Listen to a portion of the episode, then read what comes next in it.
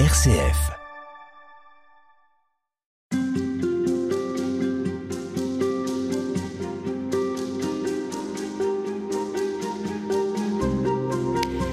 À force d'entendre ou de lire les lettres de Saint Paul, on s'habitue, on les fige dans une représentation et on n'en saisit pas ou plus la portée inouïe, la dimension révolutionnaire, le côté subversif.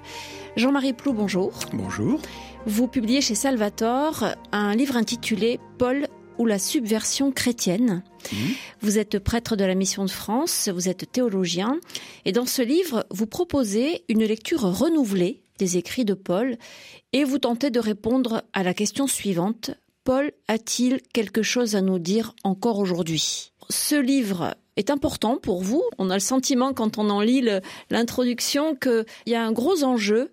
Est-ce que je me trompe euh, ou est-ce que c'est vrai? Non, pas du tout. C'était un enjeu pour moi, euh, au bout d'un certain temps de- d'existence et de ministère, de faire le point sur euh, mon rapport à Paul.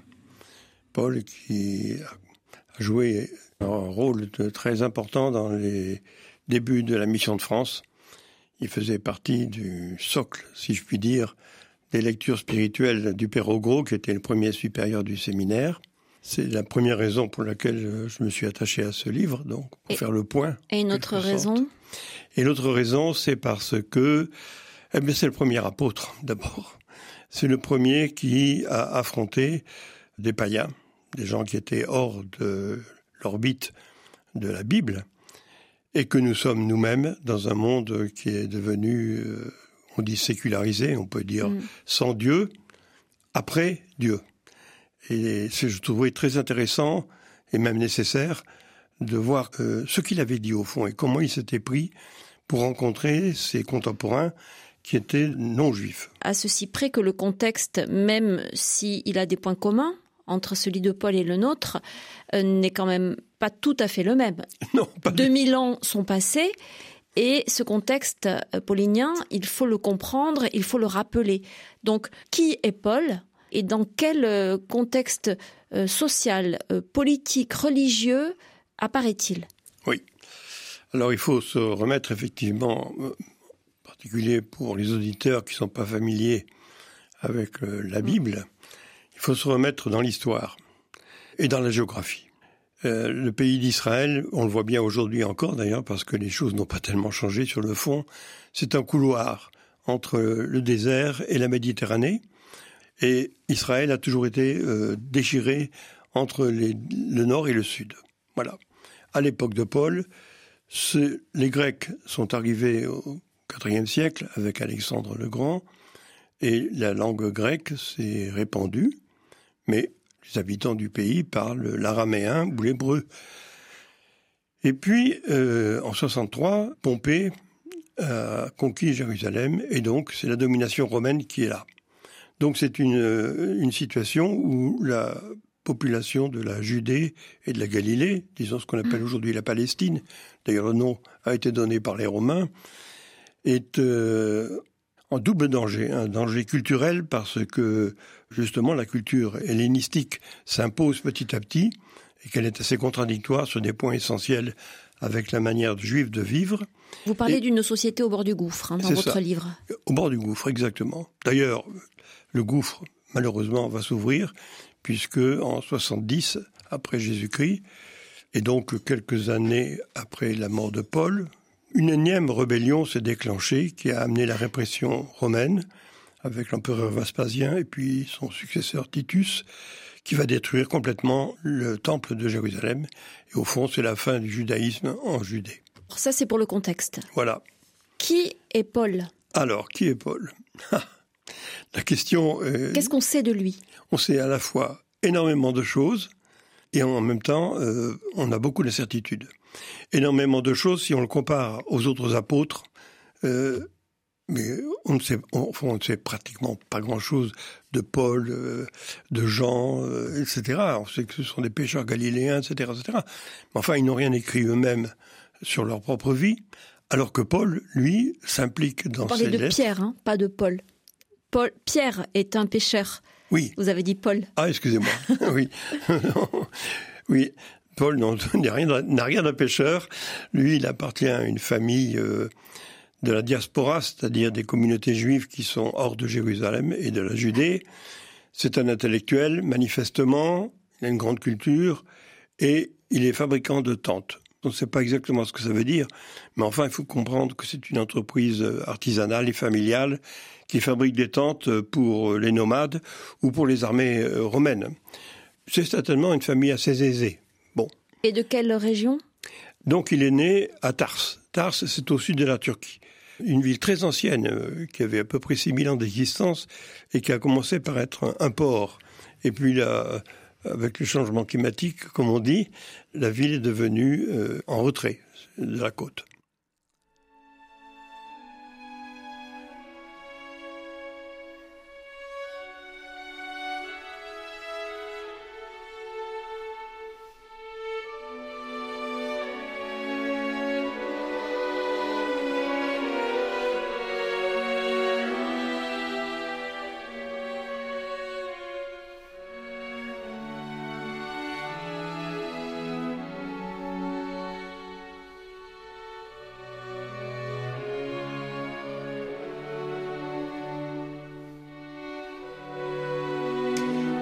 Jean-Marie Plou, euh, Paul donc est né à Tars.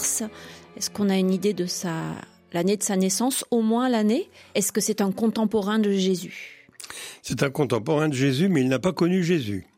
Alors quand vous dites apôtre Oui, ça pose un gros problème. C'est un gros problème pour Paul d'ailleurs. C'est que non seulement il n'a pas connu Jésus, mais il a été témoin, si on en croit Luc dans le livre des Actes, il a été témoin de la lapidation d'Étienne. Donc, il a prouvé le jugement du Sanhédrin qui avait condamné Jésus à la crucifixion, et il était complètement opposé à ce qu'il pouvait considérer comme une secte après la résurrection du Christ, telle que les apôtres l'avaient éprouvé ou saisi. La communauté de Jérusalem s'est reconstituée, ensuite elle a émigré.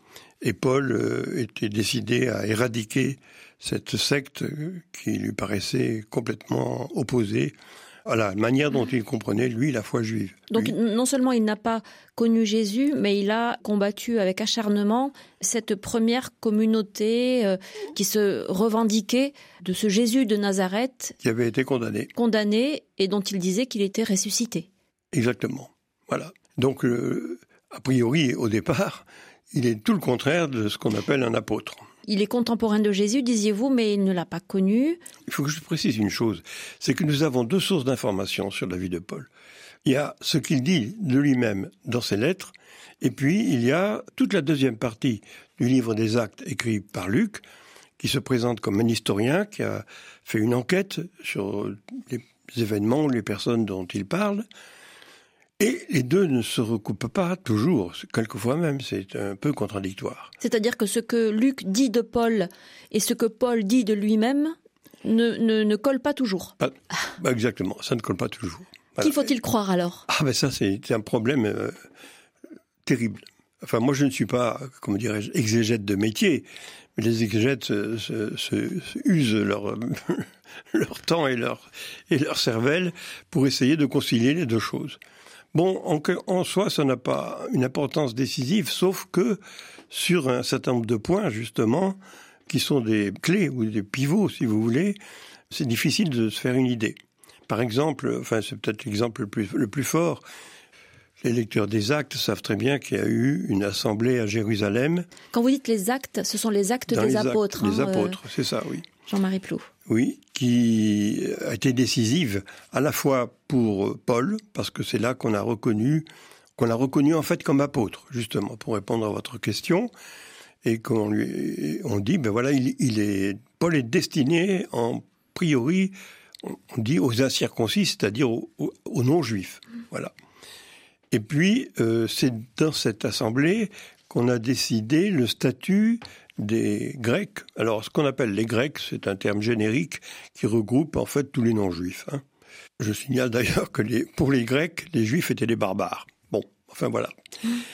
Et donc, euh, à cette assemblée, on a statué sur le, le fait de savoir, question essentielle, si les Grecs qui devenaient chrétiens devait d'abord être juif avant de devenir chrétien.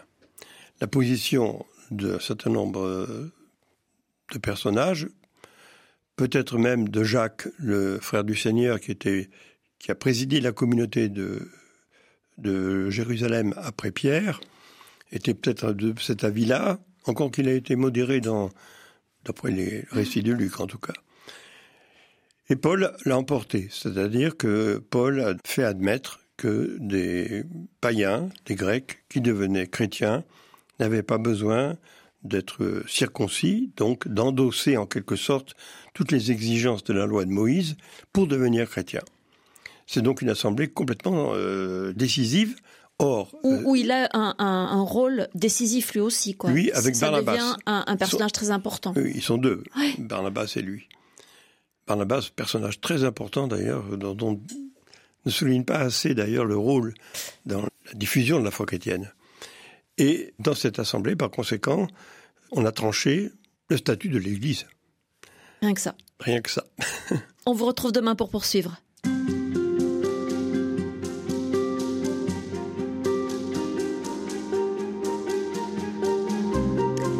Dans votre livre Paul ou la subversion chrétienne, Jean-Marie Plou, vous proposez de revisiter le parcours de Paul, ses textes, ce qu'il a dit, ce qu'il a écrit aux communautés chrétiennes, pour essayer de comprendre l'actualité pour nous aujourd'hui de ces écrits et de ce parcours. Alors, euh, on a commencé à évoquer euh, largement avec vous ce qu'on sait de lui. Parlons quand même un peu de sa, sa culture. Il est juif? Il est juif. Est-ce que c'est sa culture essentielle et il n'est pétri que de culture juive? Il est intégralement juif, jusqu'à la moelle des os, comme on dit. c'est un juif pharisien. Les juifs sont divisés en plusieurs courants au premier siècle.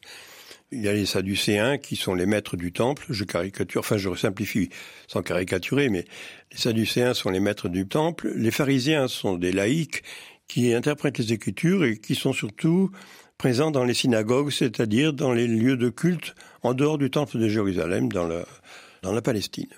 Il est pharisien, vraisemblablement dans un courant libéral, celui de Gamaliel, et la loi, pour lui, a été quelque chose de structurant, c'est-à-dire toute son existence, depuis son enfance certainement jusqu'à...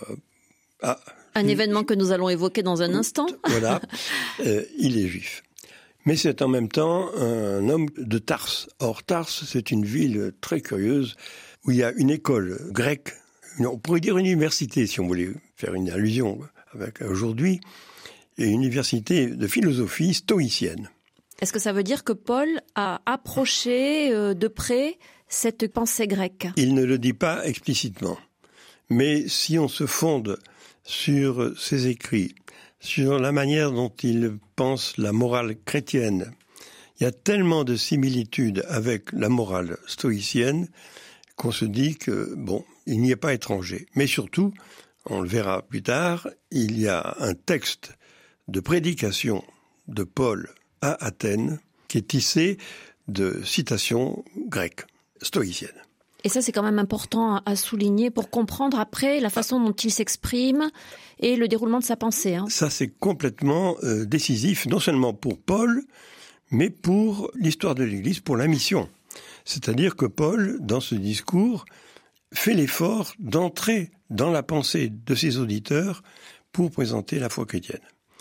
Et puis il y a une troisième composante culturelle de Paul, c'est que c'est un citoyen romain. Or, euh, citoyen romain, ce n'est pas courant. Alors, on suppose que ça a été attribué à sa famille, parce qu'il est, il le dit lui-même d'ailleurs, citoyen romain de naissance. Donc c'est un. Vous voulez dire que c'est un privilège? Un privilège héréditaire. Tous les juifs ne l'ont pas, loin de mhm. là. Et on trouve même dans le livre des Actes un passage où un tribun dit, euh, voilà, moi j'ai dû acheter la citoyenneté romaine, et Paul lui répond, ben moi je l'ai de naissance. Alors, il se retrouve à Jérusalem. Oui. Euh, Tars, c'est quand même loin, hein, de Jérusalem. Alors, on suppose qu'il a été envoyé à Jérusalem, donc auprès de Gamaliel, pour parfaire sa connaissance euh, du judaïsme. D'ailleurs, lui-même le dit dans l'épître aux Philippiens, quand il se présente, il dit voilà, je suis hébreu de la tribu de Benjamin, etc., etc. Donc il se, comment dirais-je, il se vante des titres de sa judéité d'une façon irréfutable. Donc le voilà à Jérusalem et nous en arrivons au fameux événement qui va tout changer. Oui, Euh, alors, alors- il y a des tas de représentations autour de, de cet épisode que vous allez nous, nous raconter. Donc il n'y a pas de cheval, hein Non. Il, Il tombe pas d'un cheval. cheval. Oui, il ne tombe pas d'un cheval. Je crois que c'est le Caravage qui représente la conversion de Paul avec euh, est par terre euh, d'un cheval. Mais c'est, ça n'est certainement pas historique, mais c'est très symbolique. C'est très Ça n'est pas inintéressant. Non, non, non, non. Alors qu'est-ce qui lui arrive à Paul? Qu'est-ce qui lui arrive effectivement? Il est parti pour euh, Damas. Donc il a quitté, il remonte la, la côte, il va vers Damas, de Jérusalem, il est parti là-bas avec des lettres des grands prêtres, est-il dit, pour persécuter, enfin mettre fin finalement à la communauté chrétienne de Damas. Et sur le chemin, en arrivant vers Damas, il se passe euh, quelque chose dont il est difficile de rendre compte parce que lui-même euh, en rend compte très difficilement. C'est un éblouissement. Lui, il dit, euh, voilà, je, n'ai reçu cette vérité, parce qu'il va devenir chrétien, je n'ai reçu cette vérité d'aucun homme. C'est une révélation en moi. Alors, on traduit ensuite, il a vu le Christ ressuscité. C'est pas tout à fait vrai. C'est pas, en tout cas, ce n'est pas exactement ce qu'il dit. C'est lui qui le raconte. Hein Oui, mais lui, Et lui oui, ne oui, dit oui. pas ça. Lui, non, lui, il dit Dieu a révélé en moi Jésus-Christ, son fils Jésus-Christ. Voilà. On dirait aujourd'hui, et d'ailleurs Paul le, le dit lui-même ailleurs, que c'est euh, un événement spirituel. Voilà, c'est l'Esprit de Dieu qui lui a révélé que ce Jésus, dont il considérait que c'était un faux Messie, puisque les autorités religieuses l'avaient condamné à mort, était ressuscité et qu'il était en fait le vrai Messie.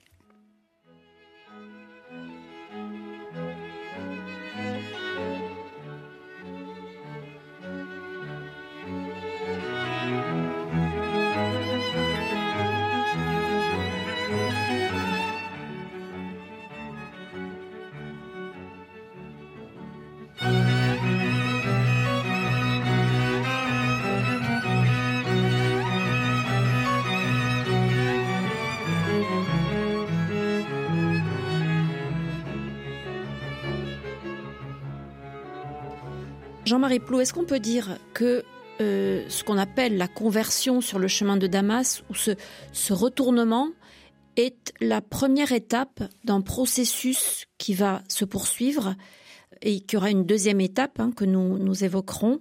Alors, je n'emploie pas le mot de conversion parce que quand on parle de conversion, nous, c'est se convertir à Dieu. Mais Paul a toujours cru à Dieu. Le retournement. Alors, j'emploie souvent le mot grec métanoïa. Il faut en dire quelques mots. Nous, ça veut dire la pensée, si vous voulez. Méta, c'est changer. Donc, en fait, c'est changer sa pensée, sa conception de Dieu. Voilà. Et c'est ce qui se passe ici. Cette métanoïa, ce bouleversement qui va Intérieur. changer toute sa vie, porte d'abord sur le, le Christ. Voilà. Reconnu comme Messie. Alors, qu'est-ce que ça veut dire Messie?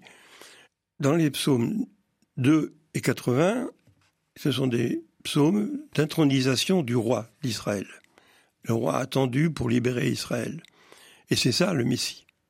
Ce que Paul reconnaît ici, c'est que ce Jésus condamné à mort pour imposture, on pourrait dire, comme faux Messie, était exactement le vrai Messie d'Israël, celui qui allait répondre à l'espérance d'Israël, c'est-à-dire accomplir les Écritures. Mais alors, ce qui est intéressant pour nous, c'est que ça n'est pas une expérience qui lui vient des hommes, qui lui a été transmise. C'est quelque chose qui, on aurait presque envie de dire, qui tombe du ciel. Oui, Il s'est intéressé à- au christianisme. Il a, même s'il l'a combattu, on peut combattre quelque chose et, et essayer de comprendre ce qu'on combat. mais il l'a certainement combattu en sachant de ce qu'il combattait. Ça n'est pas, comment dire, la vérité de la foi chrétienne ne lui tombe pas du ciel. Euh, S'il a des raisons de combattre les chrétiens, c'est qu'il sait pourquoi il les combat. Donc, euh, il n'a pas connu Jésus, certainement, mais il connaît son message. Mm. Il connaît euh, le message que les apôtres et les premiers chrétiens continuent à annoncer d'ailleurs.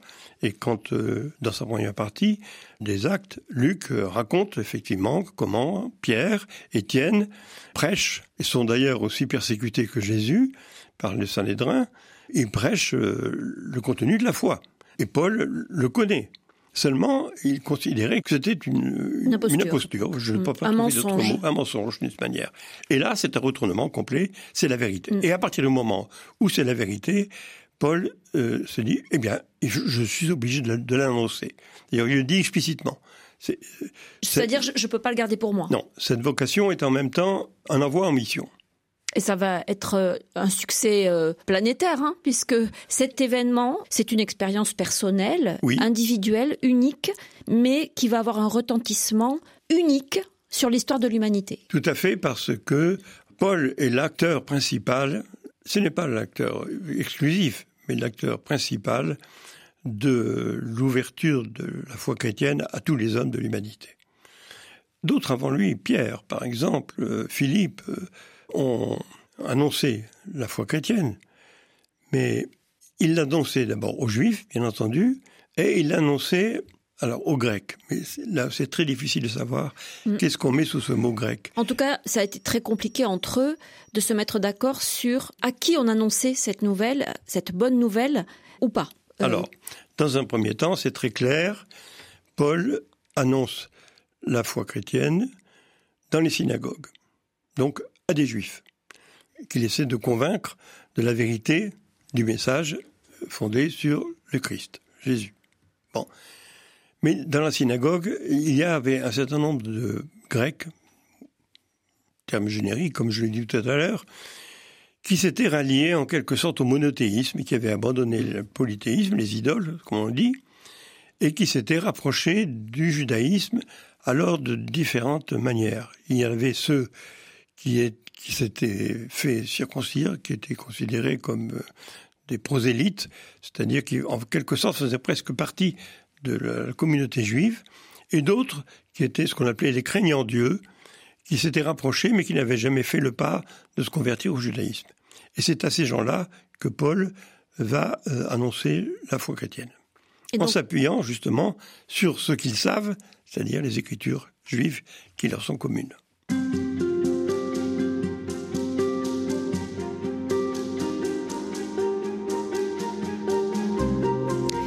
Jean-Marie Plou, euh, je rappelle que vous êtes l'auteur d'un livre paru aux éditions Salvator qui s'intitule Paul ou la subversion chrétienne.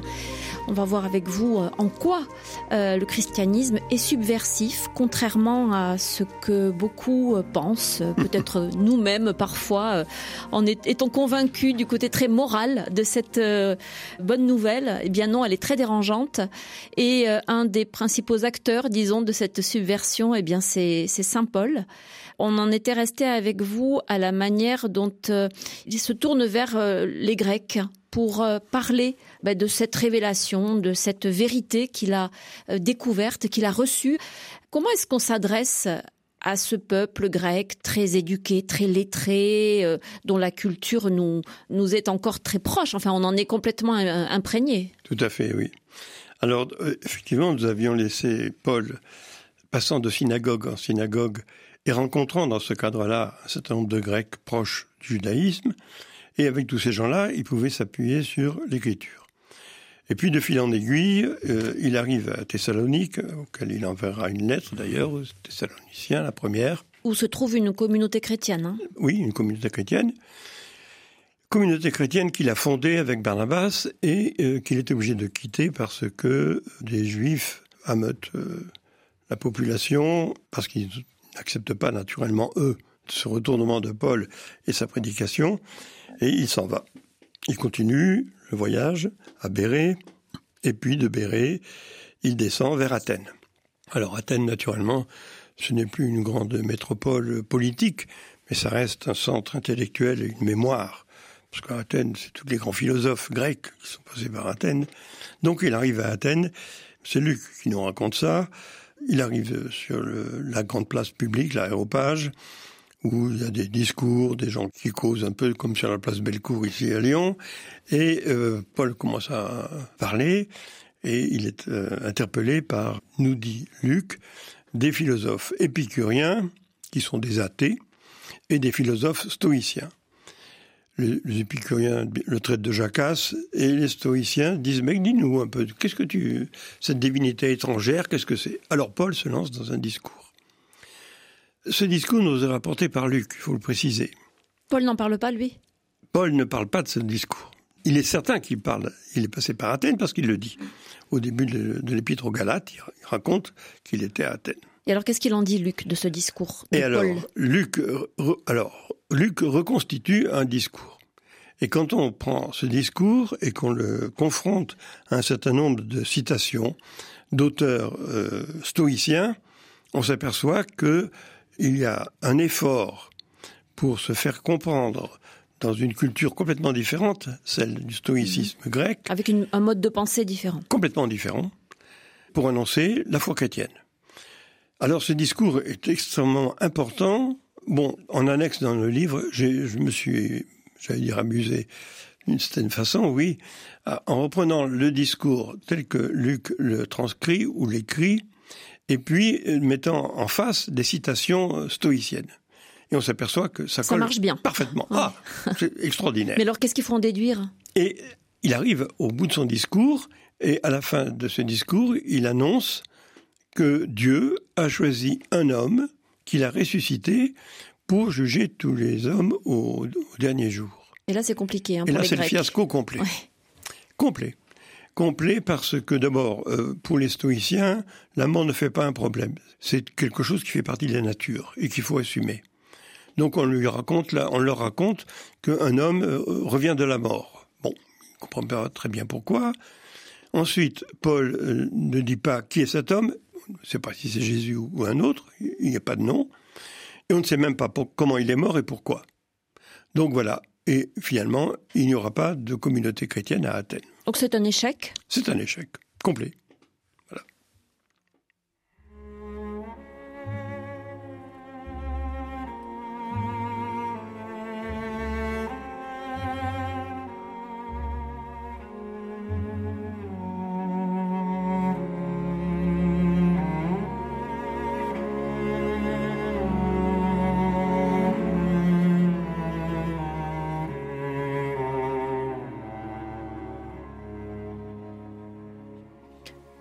Alors, après cet échec cuisant à Athènes, Jean-Marie Plou, Paul, qu'est-ce qu'il fait? Il s'en va? Eh bien, il continue le voyage. Il continue le voyage et il arrive à Corinthe. Corinthe, qui est une grande ville portuaire, euh, très cosmopolite. Et il fonde là une communauté chrétienne. Bon, on ne sait pas exactement comment il l'a fondée. Seulement, Paul va écrire euh, quatre lettres, au moins quatre lettres, aux Corinthiens, une fois qu'il aura quitté naturellement la ville qui, sera, qui aura continué ses voyages. La première lettre des Corinthiens est perdue, mais nous savons qu'elle existe parce qu'il il y fait allusion dans la seconde. Et dans la seconde, il rappelle les conditions dans lesquelles il a fondé cette communauté et ce qu'il leur a dit. Et euh, il dit exactement cette phrase tout à fait étonnante, je la reprends, J'ai décidé, j'ai décidé de ne connaître parmi vous que Jésus-Christ et Jésus-Christ crucifié. Alors ce j'ai décidé, eh bien vous le développez dans votre livre parce que ces trois mots-là sont décisifs. C'est le cas de le dire. Ah complètement, oui, oui, mais, mais, vous avez raison. Bon, peu importe le verbe grec, mais cette décision, d'abord, alors ce qui est tout à fait remarquable, c'est que Adamas, il ne décide rien. Adamas, il reçoit en quelque sorte un message mais à Corinthe, c'est lui qui prend l'initiative et qui dit j'ai décidé. En tant que missionnaire, en quelque sorte, il prend ses responsabilités, si je puis dire, et il recentre le message, non plus sur la résurrection, qui va de soi. pour Paul, s'il n'y avait pas eu la résurrection, il serait pas mis en route. Mais il recentre le message sur Jésus et Jésus-Christ crucifié. Exactement ce qui manquait à Athènes. Voilà. Et surtout, le, passage le plus essentiel, pour moi, c'est le message central de, toutes les lettres de Paul. C'est dans la première lettre aux Corinthiens, au chapitre 1, à partir du verset 18, et puis ça prend tout le chapitre 2. Mais qu'est-ce que ça change le fait que euh, Jésus soit mort crucifié? Est-ce que finalement, ce qui n'est pas central, ce n'est pas la résurrection? C'est-à-dire que la crucifixion sans la résurrection, c'est la mort d'un pauvre malheureux, comme il y en a eu des milliers, ou d'un imposteur, si on prend la position des juifs, ou d'un pauvre malheureux, euh, un, comment dirais-je, un, un illuminé. Voilà. Et en quoi euh, le fait de définir que c'est le fondement de la foi, ça change quelque chose? Alors c'est justement la contemplation que Paul fait de Jésus en croix, qu'il n'a pas connu, hein, mais le fait de la croix, qui va devenir le fondement de sa théologie. Et c'est à partir de, de là qu'il va tout appuyer, toute sa théologie, toute sa pensée. Alors théologie, précisons le mot quand même, mm-hmm. c'est simplement, la théologie c'est un grand mot, mais ça veut dire l'intelligibilité, la manière dont on comprend la portée de la foi. Voilà. Et dont on en rend compte à la fois euh, aux chrétiens, aux juifs et aux non-chrétiens. C'est ça la théologie. Et la théologie de Paul va se fonder maintenant sur cet événement de la croix. Damas, le retournement sur le chemin de Damas, c'était la réception d'une vérité, de la présence et de la résurrection de Jésus. On peut dire ça. La deuxième étape de cette conversion, de ce retournement, c'est Corinthe. Et c'est la manière dont il s'adresse à la communauté pour dire la croix est centrale. C'est ça. Et il s'adresse à une communauté païenne, là aussi. C'est-à-dire qu'à Athènes, il s'adresse, il s'adresse à des Grecs dans les deux cas. Mais Athènes, il s'appuyait simplement sur la résurrection, qui était un concept en quelque sorte, puisqu'on ne savait pas de qui il s'agissait, ni comment il était mort. Alors qu'à Corinthe, on parle de Jésus, de l'homme et de sa mort, en annonçant qu'il sera ressuscité, bien entendu, mais ce que Paul va méditer et développer, c'est qu'est-ce qui se passe sur la croix. Au fond, qu'est-ce qu'on regarde, qu'est-ce qu'on voit sur la croix. Bon, et Paul dit, c'est et c'est là le, troisième point absolument essentiel, c'est que le contenu des mots Fils de Dieu va changer. Jusqu'à Athènes, quand il parlait du Fils de Dieu, c'était le Messie. C'est-à-dire, en fait, celui qui était attendu par les Juifs, à la fois au plan religieux et politique. Quand il parle de Corinthe, et qu'il considère, quand il contemple le Christ crucifié, ça n'est plus simplement le Messie, c'est le Fils de Dieu lui-même. C'est donc que Dieu lui-même est présent sur cette croix et se révèle sur cette croix d'une manière complètement révolutionnaire. Est-ce que là intervient aussi la dimension euh, de l'incarnation, quoi? Euh, C'est l'homme qui est au centre finalement. C'est exactement ça. C'est-à-dire que on peut dire des choses un peu caricaturellement peut-être, mais que l'incarnation devient la condition de la révélation de la croix. Nous, nous avons toujours, évidemment, nous lisons les évangiles, etc., et on les prend chronologiquement. Le Fils de Dieu s'est incarné en Jésus, à la crèche, et puis ensuite il y a le déroulement de sa vie, et puis euh, la croix. L'expérience de Paul n'est pas comme ça. L'expérience de Paul, c'est la mort de Jésus sur la croix, mais c'est pas simplement la mort de Jésus, un homme, c'est pas simplement la mort du Messie attendu par Israël, c'est la mort de Dieu. Et ça, c'est subversif ah ben, je, ne crois pas qu'il y ait autre chose dans les religions et dans, dans la foi chrétienne qui soit plus renversant et subversif que ça.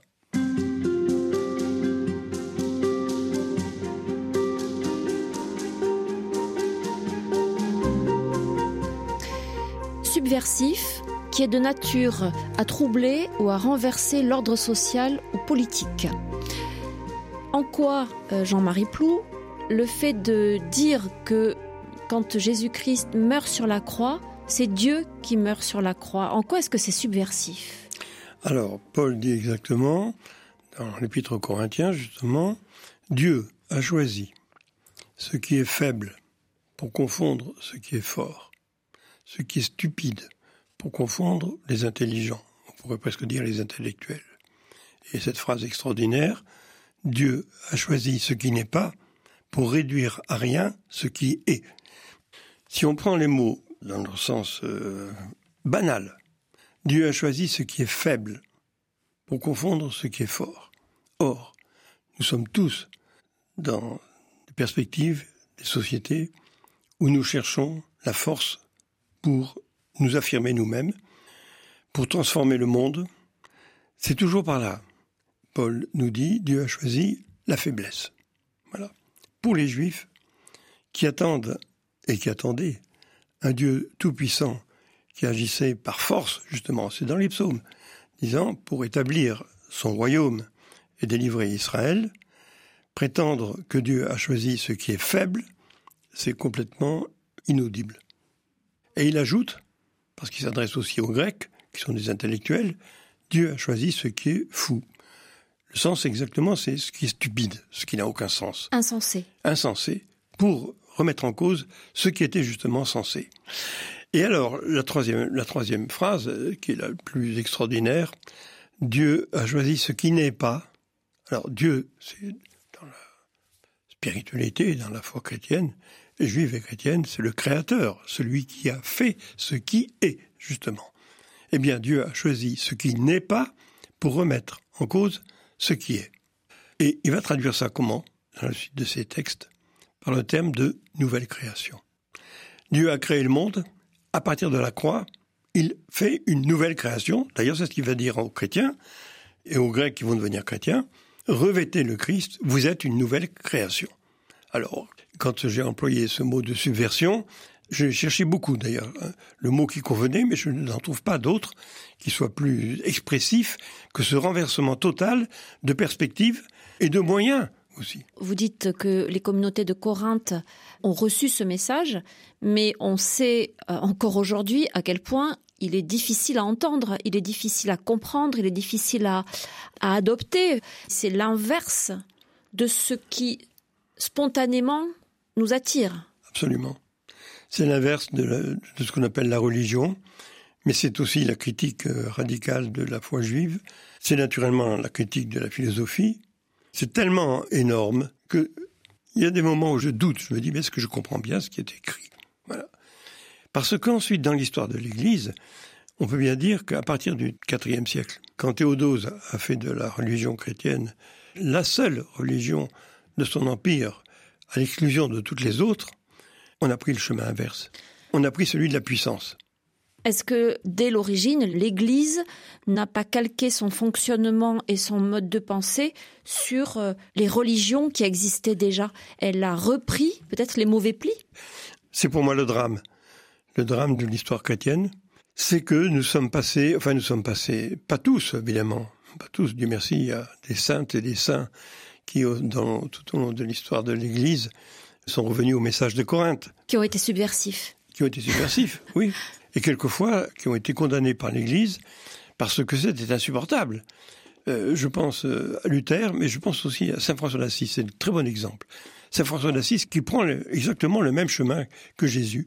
La non-violence, euh, la faiblesse, la poésie, le, désarmement, qui va jusqu'en Égypte pour rencontrer au moment des croisades le sultan pour expliquer ce que c'est que la foi chrétienne. Qui embrasse un lépreux Exactement. C'est ça la foi chrétienne. Alors évidemment, c'est à la portée du premier venu. Parce que ce n'est pas une question de force, ce n'est pas une question d'intelligence, c'est une question de pauvreté. Seulement, euh, cette conversion à la pauvreté radicale et à la découverte de Dieu dans les chemins que nous ne prenons pas, et même qui sont contraires à ceux que nous prenons, c'est ce que nous appellerions aujourd'hui la conversion ou la métanoïa, c'est-à-dire notre manière, l'invitation que nous avons à changer de pensée et d'agir.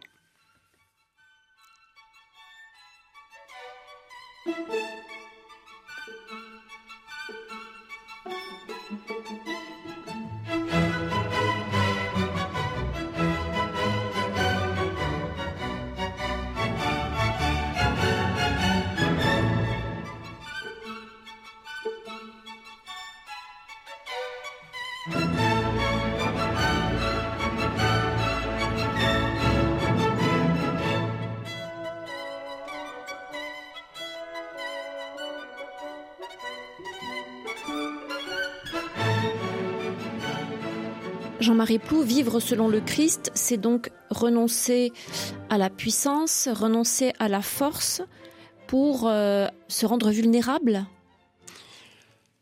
Se rendre vulnérable, ce n'est pas un but en soi, je veux dire, c'est être solidaire des gens qui sont vulnérables. C'est être solidaire des gens qui sont faibles, c'est être solidaire des gens qui sont pauvres. C'est la voie évangélique. Mais, mais au fond, Paul dit, avant que ce soit écrit, les béatitudes ni plus ni moins. On n'a pas précisé une chose, les écrits de Paul sont antérieurs aux évangiles. Largement. Au moins 20 ans, ça me paraît très important de le souligner. Paul, en quelque sorte, est le premier témoin avant les évangélistes. Et dans la chronologie de l'histoire, c'est lui qui est une histoire de révélation, c'est lui le révélateur en quelque sorte de ce renversement. Quand on voit la vie de Paul qui va suivre, persécuté constamment, d'ailleurs quand il fait le bilan de toutes les misères qu'il a subies de la part des juifs, des chrétiens d'origine juive, flagellation, lapidation, naufrage, etc., on se dit que vraiment, c'est vraiment l'imitateur du Christ. Plus que Pierre? Ben, Pierre, on, on, ne sait pas, parce que Pierre, euh, on a, on a une, on n'a que la première partie des, des actes qui nous parlent de Pierre, et c'est plein de signes. Au contraire, c'est ça qui est bizarre. Quand on nous dit, par exemple, Pierre se balade dans les rues de Jérusalem, et on met des gens qui sont malades ou habités de, démons impurs, là, pour que son ombre les touche et qu'il les guérisse. Ça n'est pas du tout ce qui s'est passé avec Paul. Hein. Paul, c'est la parole qui porte, qui est efficace. Et une théologie, donc? Sa théologie, de ce point de vue-là, va être entièrement refondue sur cette décision, qui est en même temps une expérience, évidemment, de Corinthe. Et c'est là-dessus qu'il va euh, ouvrir trois chantiers. Enfin, j'en ai retenu trois, mais très décisifs pour l'histoire de la chrétienne. C'est la liberté, le fondement de la liberté, le fondement de l'universalité et le fondement de l'unité de l'Église. La liberté, pourquoi? Parce que à partir du moment où on dit que sur la croix, c'est la remise en cause de tout ce qui est acquis et que tout ce qui était reçu comme vérité est à relativiser, ça ne veut pas dire du tout que tout est effacé, naturellement, mais le relativiser, eh bien, à ce moment-là, ça ouvre le chantier de la liberté, justement. Et c'est comme ça que Paul va dire, euh, mais les Grecs ont le droit de devenir chrétiens à partir de leurs racines grecques en les convertissant. Voilà, c'est ce qu'il va développer, en particulier dans l'Épître aux Romains, euh, des chapitres 9 à 11. L'universalité? L'universalité, alors, oui, c'est plutôt l'universalité d'ailleurs. Mais ça va de, pair avec la liberté parce qu'on ne peut mhm. pas avoir l'un et l'autre. L'un sans l'autre, je veux dire. Vous disiez c'est le deuxième chantier, l'universalité. Oui, l'universalité. C'est-à-dire le message s'adresse à tout homme. À partir du moment où on a relativisé la philosophie grecque et on a relativisé la logique juive, la loi, ce qu'on appelle la loi, entre parenthèses, Paul par rapport à la loi, parce qu'on s'interroge toujours pour savoir si Paul est resté fidèle à la loi, parce qu'il a beaucoup euh, lutté contre justement l'exclusivité de la loi, le passage obligé par la loi. Mais Paul n'a pas renoncé pour autant à la loi qu'il a fondée, sauf que cette loi, elle est complètement reprise par ce qu'il appelle la grâce. Et la grâce, justement, c'est ce qu'il découvre à Corinthe. Voilà. Et l'unité de l'Église Et l'unité de l'Église, c'est naturellement... Alors, ça retombe encore sur cette épître de Corinthe. Vous savez, qu'elle commence par euh, un drame. Un drame, c'est que la communauté de Corinthe, qui a été fondée par Paul, Silas, est divisée. Voilà, il y a des clans. Il y, en a qui se réclament de Paul, il y en a qui se réclament de Apollos, il y en a d'autres de Pierre, il y en a d'autres du Christ. Et, c'est le prétexte d'ailleurs de l'intervention de la lettre de Paul qui dit mais est-ce que c'est Paul, est-ce que c'est Céphas, est-ce que c'est euh, Apollos qui est mort pour vous? C'est le Christ qui est mort pour vous et pour moi. La question, c'est justement à partir du moment où on autorise euh, l'entrée dans l'Église, dans la communauté chrétienne de Grecs, mais comme je vous dis de grec, c'est un terme générique. Il y a des Romains qui sont pas grecs, ils parlent grec, mais il y a des Romains, il y a des gens qui sont de Bithynie, etc., etc. Est-ce qu'on va avoir autant d'églises que de communautés à racines culturelles? Ou est-ce qu'il y a une seule église, la seule église du Christ, qui est fondée justement sur sa mort et sa résurrection? C'est décisif. Donc et ça, ça ne peut être obtenu que si justement euh, la culture est respectée mais relativisée. Et c'est un problème d'actualité aujourd'hui. Pour les églises, les jeunes, enfin ce qu'on appelle les jeunes églises d'Afrique, par exemple, ou d'Amérique latine, bon, euh, où on a exporté souvent une foi chrétienne européenne et qu'on a dit, après le Concile Vatican II, il faut qu'elle soit inculturée. Mais il faut qu'elle soit inculturée et il faut garder l'unité de l'Église. par le dialogue. C'est d'ailleurs le, le combat de, du pape François sur la synodalité aujourd'hui.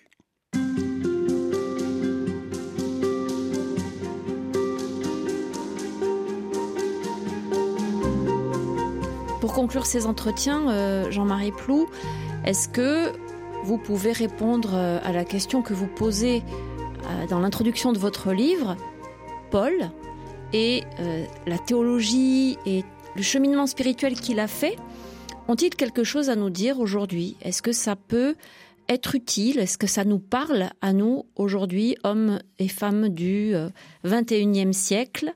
Dans des, des, des contextes très différents euh, du sien. Bien sûr. Ça nous parle à condition de l'écouter. Évidemment. Qu'est-ce qu'il faut en retenir au fond? Moi, ce que j'en retiens, c'est ce retournement spirituel euh, qui a une dimension euh, intellectuelle, qui a une dimension d'action, ce qui devrait être en fait le salut de l'humanité. Pour employer le mot le plus fort sans doute, L'humanité est toujours euh, en péril, bah, depuis le début de l'histoire, hein, et même de la préhistoire. Bon. Et aujourd'hui, j'avais employé, dit au départ que la société de Paul était une société au bord du gouffre, mais aujourd'hui on pourrait bien dire la même chose de notre société à nous, de notre humanité. Sauf que ce n'est plus un petit, un petit continent qui est au bord du gouffre, c'est la Terre elle-même. Quand on prend le défi écologique aujourd'hui, par exemple, quand on relit euh, depuis l'histoire depuis le XVIIIe siècle, l'histoire de la modernité, avec tous les succès qu'elle a eus et toutes les, les, réussites certainement, les révolutions, les avancées qu'elle a permises, les avancées qu'elle a permises, mhm. mais quand on voit aussi les conséquences sur euh, la Terre, les équilibres de la Terre, enfin, la crise écologique, je veux dire, c'est présent partout aujourd'hui, et, et, se dire, ben, est-ce qu'on va continuer sur la lancée? Lancé qui est justement, elle, la performance, c'est exactement le contraire. Je pense que là, il y a une interrogation profonde qui est posée et que euh, la foi chrétienne, telle que Paul l'a vécue, proposée, donne des clés de lecture et des clés d'action qui remettent en cause des dynamiques de pouvoir, d'inféodation à l'argent, etc., etc. Enfin, je pense que c'est présent aujourd'hui, en particulier à tous les jeunes, et que le message chrétien entendu dans sa vérité, tel que Paul nous l'a transmis, en a témoigné, devrait nous conduire justement à des conversions économiques, sociales, politiques, évidentes, évidentes. Mais je ne dis pas qu'elles sont faciles à réaliser. Qu'est-ce que ce message de Paul a de plus que certains euh, discours altermondialistes ou euh, qui prônent une certaine sobriété, ben, un retour à la simplicité. Je pense qu'il y a une grande parenté avec ça. Mais euh, je vais prendre deux exemples dans l'histoire. Gandhi, qui n'est pas chrétien, justement, un adou, mais qui avait lu les, qui avait lu les évangiles et Saint Paul, et, et sa lutte pour libérer l'Inde de la colonisation les années qu'il y a passées, la patience qu'il a fallu, cette non-violence qu'il a mise en œuvre. Il n'y a rien de plus paulinien. Et alors, c'est exceptionnel. Oui, c'est exceptionnel parce que il est exceptionnel que des hommes croient jusqu'au bout et s'investissent jusqu'au bout dans ce genre de, de, conversion, de, de, métanoïa. Un autre exemple à propos de l'apartheid, c'est Mandela, chrétien, lui, et qui reste 28 ans en prison à résister et qui n'a jamais prôné, prôné, la violence. Et puis il y a, il y a quand même le mouvement de la non-violence, ça reste quand même quelque chose qui interroge les consciences. Hein. Le second point, c'est la guerre. C'est d'actualité. Est-ce que on va continuer à alors là aussi le pape François à temps et à contre-temps euh, dans son dernier voyage en Hongrie l'a redit mais quelle logique? Et, et, et là c'est la logique exactement contraire de celle de Corinthe. Exactement contraire. Nous sommes là devant des défis humains et planétaires, et je dis que la, la, la conversion chrétienne, le chemin chrétien, devrait être un chemin justement à suivre.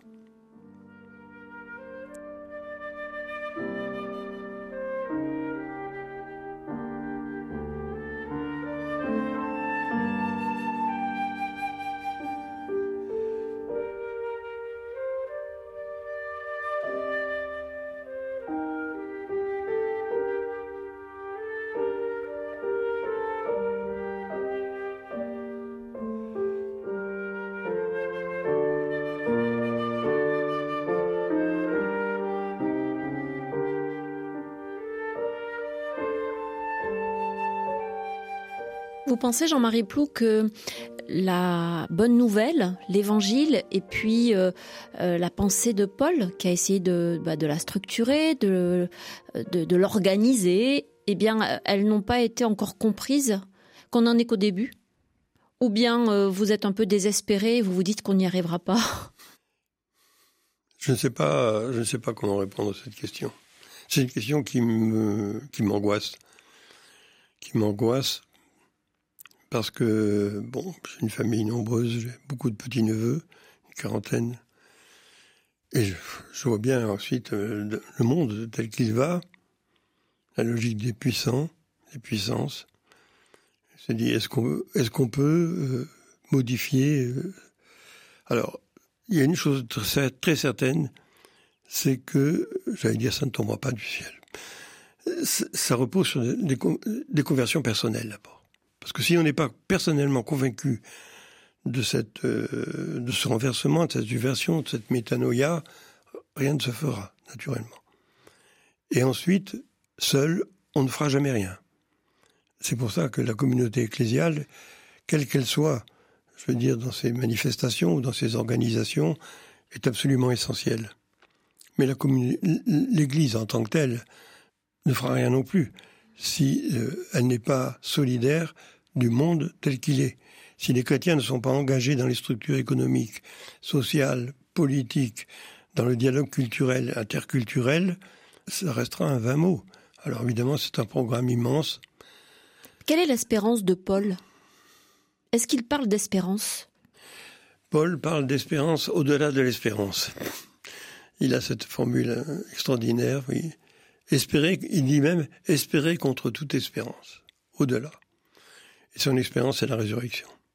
Je pense que Paul, euh, Paul s'est toujours bagarré, a toujours pensé que euh, la foi chrétienne devait structurer les hommes, les sociétés. les sociétés et même l'univers, mais sans se faire d'illusions. Euh, S'il n'avait trouvé aucune oreille pour l'entendre, et si aucune communauté chrétienne n'avait pris ce chemin-là, et pendant, il faut bien dire quand même que pendant deux siècles, presque trois, les communautés chrétiennes n'ont pas été admises dans l'Empire. Bon, elles ont été persécutées de façon épisodique, mais de façon quelquefois euh, dramatique. Ils, n'ont pas calé. Et ils ont, pris ce chemin-là. Ce chemin. Bon. Jusqu'au moment où euh, l'empereur Constantin a considéré que c'était beaucoup plus efficace de légitimer l'Église chrétienne que de la condamner. Donc il a fait en quelque sorte une charte de laïcité, si je, peux me permettre cet anachronisme, en disant que chacun dans son empire pouvait choisir la religion qu'il voulait. Voilà. Donc on est arrivé à une espèce de point d'équilibre. Le, malheur, le malheur, pour moi, le malheur de, l'Église, euh, ça a été justement 80 euh, ans plus tard, en 380, dans l'édit de Thessalonique, quand, je le disais tout à l'heure, euh, ou avant-hier, je ne sais plus, l'empereur Théodose a confisqué, a fait un hold-up, on peut dire, sur le christianisme pour en faire la religion officielle de l'Empire. Autrement dit, il en a fait une idéologie. Et à partir de ce moment-là. Hein et une puissance. Et une puissance, naturellement. Et oui, parce que euh, tout, tout, toute l'Europe, finalement, euh, enfin le Moyen-Orient, l'Europe, et même une partie de l'Orient, s'est structurée sur les modèles de l'Empire la puissance. Donc c'est peut-être une bonne nouvelle que, que l'Église soit un peu en perte de vitesse et qu'elle euh, et qu'elle euh, soit obligée de se réorganiser. Euh. Bah, je pense certains y voient même des, comparaisons à faire avec l'Église de, des origines. Oui, je pense. Bah, ça a été déjà le, le travail inachevé de Vatican II. Vatican II qui a quand même été un moment de conversion qui s'est allé sur quatre ans de tous les évêques du monde. Euh, bon, mais ensuite, euh, ben ensuite, on est resté à mi-chemin d'une certaine manière, parce qu'il fallait s'approprier ça euh, dans les dans les dans les dans les dans les esprits, dans les cœurs personnels, naturellement, dans les communautés chrétiennes, dans l'organisation de l'Église. Et on voit bien aujourd'hui que on est resté à mi-chemin et que un certain nombre, par de marché, euh, ont freiné, ou on fait du, du rétropédalage pour revenir à, une doctrine, à la doctrine ancienne. Bon, bon je, comment dire, je, on est toujours obligé de, de respecter des consciences, mais personne je pense que ça n'a aucun avenir. Euh, l'avenir, il est dans la foi, euh, ni plus ni moins. Merci beaucoup Jean-Marie Plou. C'est moi qui vous remercie. D'avoir été l'invité de cette série Alte Spirituelle.